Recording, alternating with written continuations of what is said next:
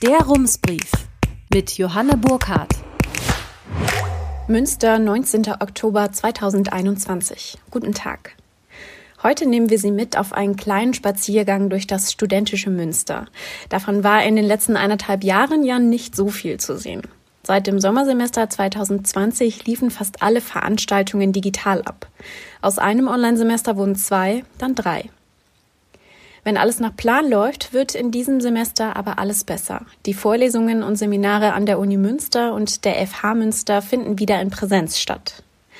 Wie hat sich die Uni darauf vorbereitet? Klappt das alles wie geplant? Und was bedeutet das für den Rest der Stadt? Wir haben nachgefragt. Fangen wir mit einer guten Nachricht an. Etwa 94 Prozent der Studierenden und sogar 97 Prozent der Beschäftigten an der Uni Münster sind geimpft. Auch an der FH liegt die Impfquote vermutlich über dem Bundesdurchschnitt. Genaue Zahlen liegen aber noch nicht vor, schrieben mir der Hochschulrektor Frank Dellmann und Kanzler Guido Brebaum in einer gemeinsamen Stellungnahme. Rund 9000 der insgesamt etwa 15.000 Studierenden der FH hätten aber bereits in den ersten Tagen des Semesters ihr Impfzertifikat nachgewiesen. Zum Vergleich, in der Gruppe der 12- bis 17-Jährigen sind in Münster etwa 64 Prozent geimpft. Von den 18 bis 59-Jährigen sind es etwa 88 Prozent. Und bei den über 60-Jährigen liegt die Impfquote bei 97 Prozent. Es ist also auch den insgesamt rund 60.000 Studierenden zu verdanken, dass die Impfquote in Münster so hoch ist. Dass sich so viele Studierende haben impfen lassen, hat möglicherweise nicht nur damit zu tun, dass sie sich vor einer Erkrankung fürchten und die Schnelltests inzwischen Geld kosten. Es kann gut sein, dass viele von ihnen Angst haben, nochmal einen Winter zu erleben wie den vergangenen. Denn das Online-Studium hatte für viele Studierenden dieselben Folgen, die auch viele Menschen aus ihrem Berufsleben kennen. Sie haben zu Hause gelernt und versucht, so gut wie möglich in Kontakt zu bleiben. Ich persönlich habe in einem Forschungsseminar meines Masterstudiums zum Beispiel ein Jahr lang mit drei KommilitonInnen zusammen an einer Studie gearbeitet. Wir trafen uns in Zoom-Konferenzen, hatten eine WhatsApp-Gruppe und etliche Google-Ordner und Dokumente, in denen wir unsere Arbeit zusammentrugen. Im Juni bekamen wir dann die Note für unseren Abschlussbericht und im September haben wir darauf angestoßen. Eine Kommilitonin habe ich an diesem Abend zum ersten Mal persönlich getroffen. Auch wenn sich die Online-Lehre nach einiger Zeit ganz gut eingependelt hatte, war das Online-Leben insgesamt doch eher bescheiden. Viele Studierende haben psychisch stark unter den Einschränkungen gelitten. Das zeigt eine Studie der kaufmännischen Krankenkasse. Sie fürchten, dass auch in diesem Herbst und Winter wieder Kontaktverbote kommen könnten und sie deshalb keine neuen Freundschaften schließen, PartnerInnen kennenlernen oder berufliche Nachteile haben. Durch die quasi Herdenimmunität stehen die Chancen auf ein halbwegs normales Wintersemester aber nicht schlecht. Aber auch eine hohe Impfquote muss kontrolliert werden und es gibt noch mehr Vorgaben für den Unialltag. Bloß welche? Die Hochschulen müssen gleich drei Corona-Verordnungen berücksichtigen. Die neue Corona-Schutzverordnung sieht vor, dass Hochschulen ihr eigenes Zugangskonzept entwerfen, das, Zitat, durch ein System von mindestens stichprobenartigen Überprüfungen eine möglichst umfassende Kontrolle aller Veranstaltungsteilnehmenden sicherstellt. Dazu gleich mehr. Gleichzeitig gelten auch noch die Corona-Arbeitsschutzverordnung und die Corona-Epidemie-Hochschulverordnung. Zitat, und diese drei Verordnungen sind weder in der zeitlichen Abfolge noch inhaltlich aufeinander abgestimmt, sagt uns Rektor Johannes Wessels. Das habe es sehr schwer gemacht, die Präsenzsemester zu planen. Noch vier Wochen vor dem Start der Vorlesungen gab es überhaupt gar keine Klarheit darüber, wie der Zugang zu Lehrveranstaltungen zu prüfen ist, sagt Wessels. Die Unileitung entschied sich für eine Lösung, die größtmögliche Sicherheit bieten soll. Sie lässt 3G-Nachweise nicht nur stichprobenartig überprüfen, sondern immer. Bei einer BWL-Vorlesung mit 600 bis 800 Studierenden kann das natürlich einige Zeit dauern. Um die Kontrollen zu beschleunigen und einfacher zu machen, hat die Uni deshalb sogenannte 2G-Sticker eingeführt, die die Studierenden auf ihren Studierendenausweis kleben können. So lässt sich schneller nachvollziehen, ob eine Person geimpft oder genesen ist. Und wer schaut sich vor den Vorlesungen die bestickerten Ausweise an? Eigentlich sollte das Unternehmen Studenta Works für die Einlasskontrollen verantwortlich sein und Studentinnen dafür einstellen, wie Johannes Wessels erklärt. Zitat. Die Idee war, dass Studierende sich vor Beginn ihrer eigenen Vorlesungen und Seminare an der 3G-Kontrolle beteiligen. Nach einer entsprechenden Einweisung natürlich.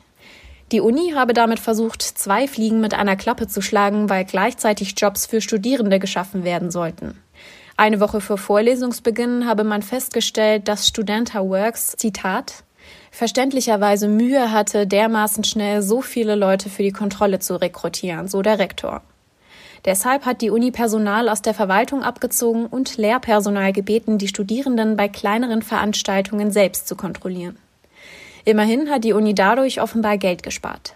Statt den 1,5 bis 2 Millionen Euro, die noch vor einem Monat für die 3G-Kontrollen angesetzt wurden, gehe man jetzt von etwas über einer Million Euro aus, sagt Uni-Pressesprecher Norbert Robers.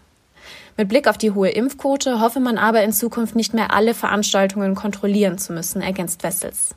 Andere Hochschulen, zum Beispiel die Uni in Heidelberg, würden das bereits so handhaben.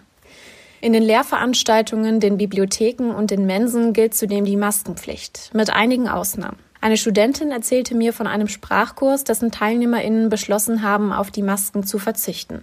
Dafür würde aber der Mindestabstand eingehalten.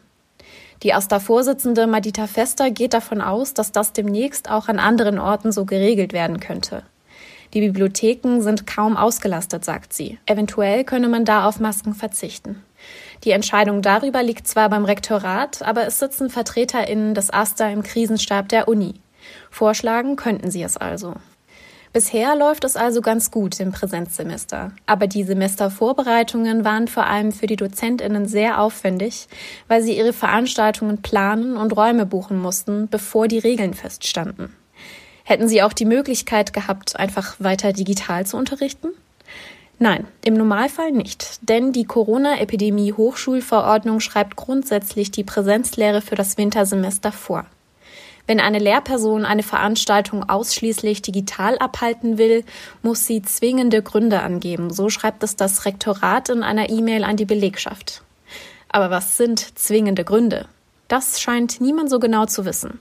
Und Sprecher Robers kann mir keine nennen. Er kenne aber auch keinen Fall, in denen Lehrveranstaltungen ausschließlich digital ablaufen. Es habe sich ja auch eine große Mehrheit der Studierenden die Rückkehr zur Präsenzlehre gewünscht. Dozentinnen können aber entscheiden, ihre Veranstaltungen parallel zu streamen. Eine Lehrperson, die ihren Namen hier lieber nicht lesen möchte, die ich aber kenne, schreibt mir, dass einige Dozentinnen Veranstaltungen vorab ausschließlich digital geplant hatten. Dann mussten sie aber doch wieder kurzfristig Räume dafür suchen, denn sie hatten keine zwingenden Gründe parat. Insgesamt gibt es rund 550 Seminarräume und Hörsäle. Alle ließ die Univerwaltung in den drei Wochen vor Vorlesungsbeginn prüfen. Die meisten bestanden den Corona-Tauglichkeitstest. Nur rund ein Dutzend Räume sei bei der Kontrolle durchgefallen, etwa weil man sie nicht gut lüften konnte, berichtet Norbert Robers. Das betreffe vor allem kleinere Seminarräume. Diese ersetzt die Uni nun mit 24 mobilen Containern, die zum Beispiel am Bispinghof oder direkt am Schloss aufgestellt wurden. In einzelnen Räumen habe man die Platzzahl reduziert oder eine CO2-Ampel bzw. Belüftungsanlage einbauen lassen, sagt der Unisprecher.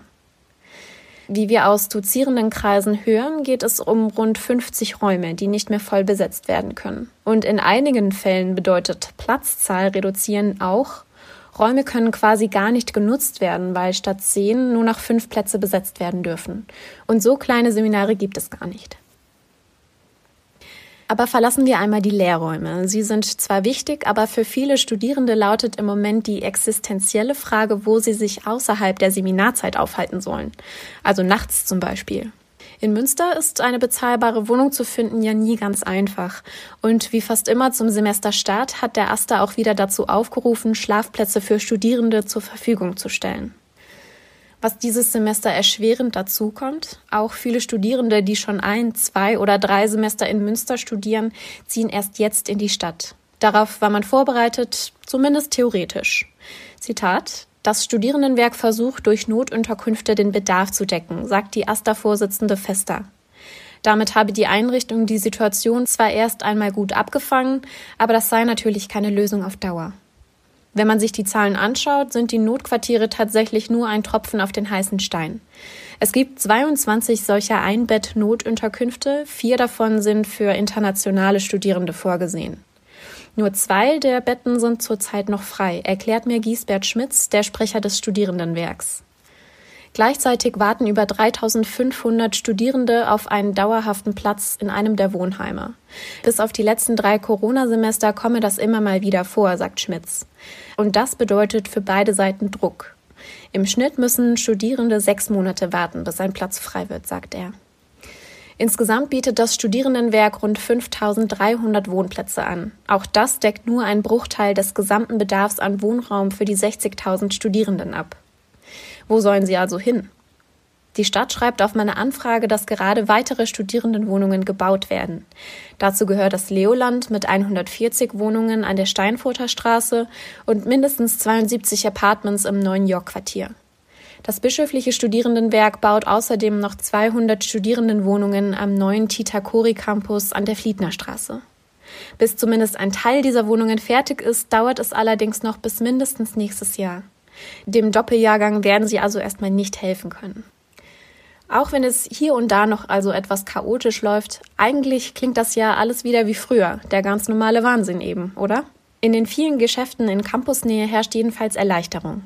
Die letzten Semester seien fast wie ausgestorben gewesen, sagt mir Jannike Volkmann von der Universitätsbuchhandlung Krüper. Die Studierenden hätten zwar auch während der Online-Semester Bücher gebraucht und bestellt, aber es blieb im Prinzip die komplette Laufkundschaft aus. Jetzt haben offenbar auch die Studierenden Nachholbedarf. Auch Frank Muhle klingt am Telefon glücklich darüber, dass wieder mehr Studierende in seinen Copyshop an der Frauenstraße kommen. Etwa, um vor den Vorlesungen Skripte auszudrucken. Doch wegen der Abstandsregeln stößt das kleine Geschäft auch regelmäßig an seine Kapazitätsgrenzen. Und nicht selten stehen die Kundinnen draußen Schlange. Ganz beim Alten ist es also noch nicht. Das merkt Muhle auch daran, dass noch immer weniger Seminararbeiten gedruckt werden. Denn die Uni Münster und viele weitere Hochschulen haben während der Online-Semester eingeführt, dass nicht immer ein gedrucktes Exemplar abgegeben werden muss. Für sein Geschäft sei es aber trotzdem existenzberuhigend, dass die Präsenzlehre wieder losgeht, erzählt Muhle. Diesen letzten Satz würden auch die vielen GastronomInnen unterschreiben, die normalerweise die Studierenden mit Kaffee und Snacks versorgen. Niklas Blümke vom Café Fam bei der Unibibliothek sagt mir, dass das Viertel rund um die OLB wie ausgestorben gewesen sei. Einen Außerhausverkauf habe er während der Online-Semester gar nicht erst versucht. Und auch in diesem Sommer habe man nur langsam den Betrieb wieder hochfahren können. Er sagt, es sei sehr schwierig gewesen, so kurzfristig Personal zu finden. Inzwischen sind nicht nur die Kundinnen zurück, sondern mit den neuen Studierenden auch neue Mitarbeiterinnen. Nun waren wir bei unserem kleinen Rundgang durch die Stadt fast an allen Orten, die für Studierende wichtig sind. Aber was ist mit dem Nachtleben? Nach dem Corona-Ausbruch im Kuba Nova ist es ja noch glimpflich ausgegangen. Bei den Partygästen haben sich offenbar kaum weitere Menschen angesteckt. Krisenstabsleiter Wolfgang Heuer warb am Freitag im Interview mit den Westfälischen Nachrichten für das 2G-Modell, also dafür, dass Clubs nur geimpfte und genesene Personen einlassen. Viel mehr kann die Stadt nicht tun. Offiziell gilt die 3G-Regel. Die Stadt schreibt mir auf meine Anfrage, dass besondere Maßnahmen angesichts vermehrter Partys derzeit nicht vorgesehen seien. Allerdings werde das Ordnungsamt, wenn nötig, gegen, Zitat, negative Begleiterscheinungen vorgehen. Damit ist wohl der Müll auf der Asiwiese gemeint, aber so etwas kennen wir ja auch noch aus Zeiten vor Corona. Herzliche Grüße, Johanne Burkhardt. Rums, neuer Journalismus für Münster. Jetzt abonnieren rums.ms